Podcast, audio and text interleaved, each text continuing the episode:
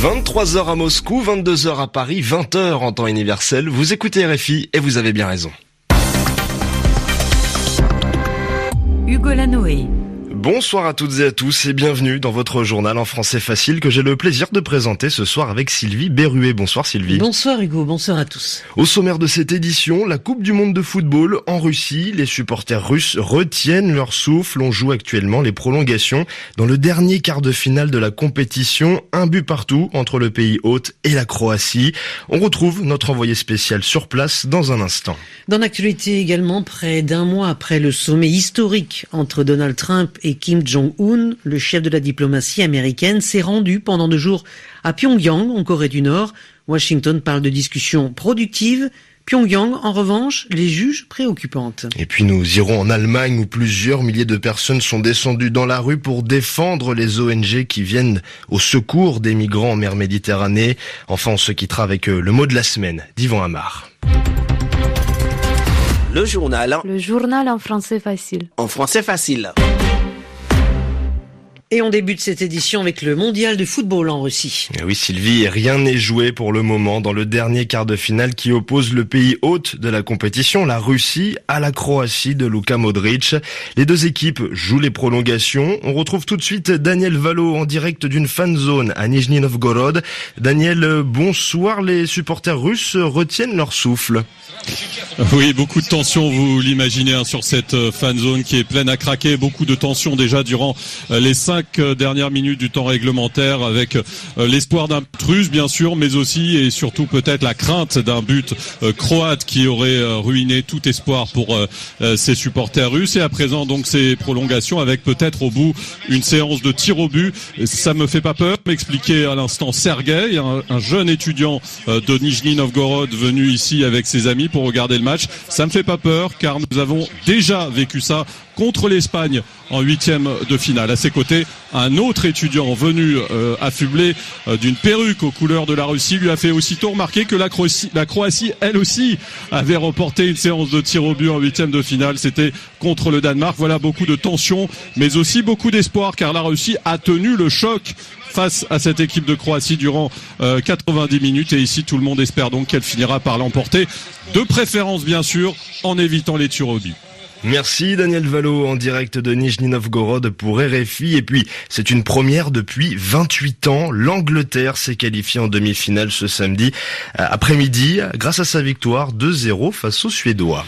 L'actualité sportive, Hugo, c'est aussi du cyclisme avec la 105e édition du Tour de France qui s'était lancée aujourd'hui en Vendée. Et la première étape, Noirmoutier-Fontenay-le-Comte, a été remportée au sprint par le Colombien Fernando Gaviria qui s'empare donc du maillot jaune, le maillot de leader au classement, une première étape animée, rythmée par la très longue échappée de trois Français, Kevin le Danois, Johan Offredo et Jérôme Cousin, et à l'arrivée, la course est devenue nerveuse et crispante. Conclusion, le peloton, le groupe de cyclistes a été secoué par plusieurs chutes, parmi les victimes Christopher Froome, mais plus de peur que de mal pour le quadruple vainqueur du Tour. Et pour être tout à fait complet sur euh, l'actualité sportive, un mot de tennis avec cette surprise au Grand Chelem de Wimbledon à Londres. La numéro 1 mondiale, la roumaine Simona Alep, a été disqualifiée dès le troisième tour. La lauréate, la gagnante, la championne de Roland Garros s'est inclinée contre la taïwanaise Xie Wei, 48e mondiale, 3-6, 6-4, 7-5.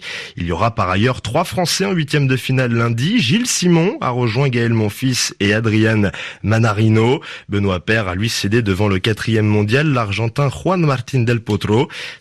En revanche pour l'Espagnol Rafael Nadal. Le journal en français facile.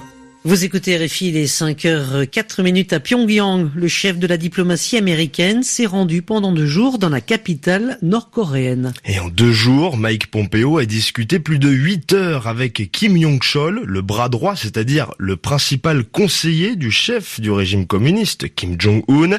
Au menu de ces pourparlers, la dénucléarisation de la péninsule coréenne, des discussions jugées productives, fructueuses par Washington, inquiétantes et préoccupantes pour Pyongyang. Explication de ce décalage, de cette dissonance à New York avec Grégoire Pourtier.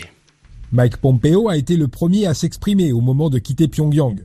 Pour le secrétaire d'État américain, les discussions avec son homologue Kim Jong-chol ont été très productives, chacun faisant preuve de bonne foi. Ils ont évoqué l'arsenal militaire nord-coréen, avancé sur un calendrier pour la destruction de certaines de ses armes ou de la capacité à en développer, et des progrès significatifs auraient donc été faits. Mais quelques heures plus tard, sont de cloches différents à Pyongyang. Je cite un communiqué du ministère des Affaires étrangères. L'attitude américaine et les positions prises vendredi et samedi ont été extrêmement regrettables, trahissant l'esprit du sommet de Singapour. Et la Corée du Nord de prévenir que ces pressions unilatérales de la part des États-Unis pourraient remettre en cause sa volonté de dénucléarisation. Comme Mike Pompeo et Kim Jong-chol l'avaient reconnu dès samedi matin, il semble ainsi bien qu'il y ait toujours de nombreux points à éclaircir et que certaines interprétations soient divergentes. Ce premier accroc aura-t-il des conséquences? Un sujet peut-être moins sensible sera sur la table dès le 12 juillet, le rapatriement des dépouilles des soldats américains tués pendant la guerre de Corée dans les années 50.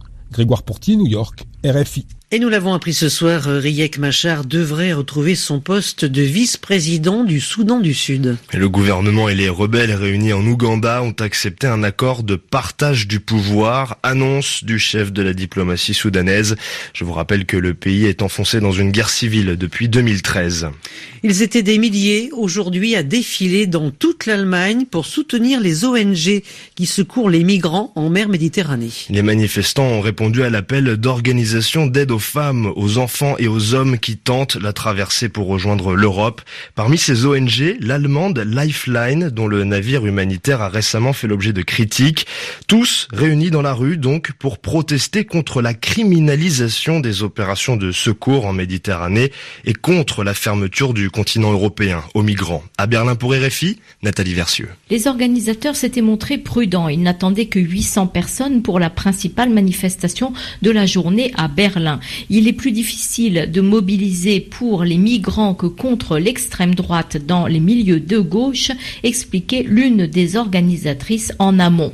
Ce sont finalement plusieurs milliers de personnes, pour la plupart vêtues de t-shirts orange et armées de pancartes clamant stop à la mort en Méditerranée, qui se sont rassemblées ce midi à Berlin, Leipzig, Brême ou Francfort à l'appel de l'organisation Zeebrücke, qu'on pourrait traduire par pont sur la mer. L'idée de la manifestation est née fin juin, alors qu'aucun État de l'Union européenne ne se disait prêt à accepter l'accostage du Lifeline avec à son bord 600 personnes sauvées du naufrage en Méditerranée. Le Lifeline avait finalement pu accoster à Malte, mais son capitaine y est depuis l'objet de poursuites judiciaires. Nathalie Versieux, Berlin, RFI.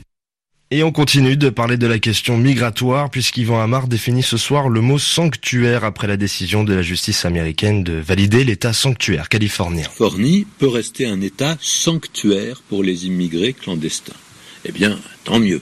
Cela veut simplement dire que la police de cet État californien ne sera pas obligée de travailler avec la police fédérale, celle qui travaille sur l'ensemble des États-Unis, le fameux FBI, pour traquer, c'est-à-dire pour trouver des immigrés clandestins.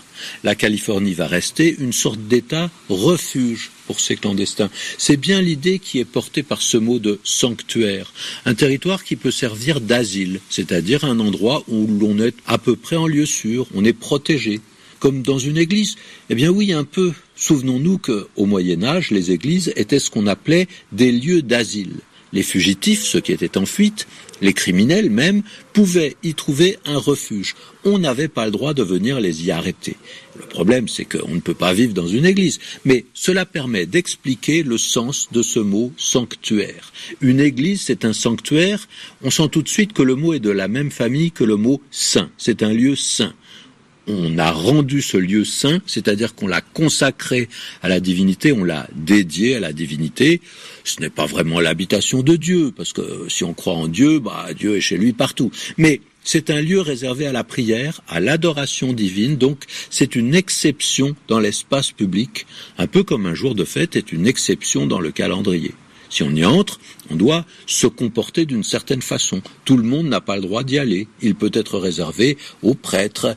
Et cela explique le sens figuré de ce nom sanctuaire et la création de ce mot sanctuariser. On sanctuarise un lieu quand on en limite l'accès à certaines personnes ou simplement quand on interdit certaines pratiques, par exemple des producteurs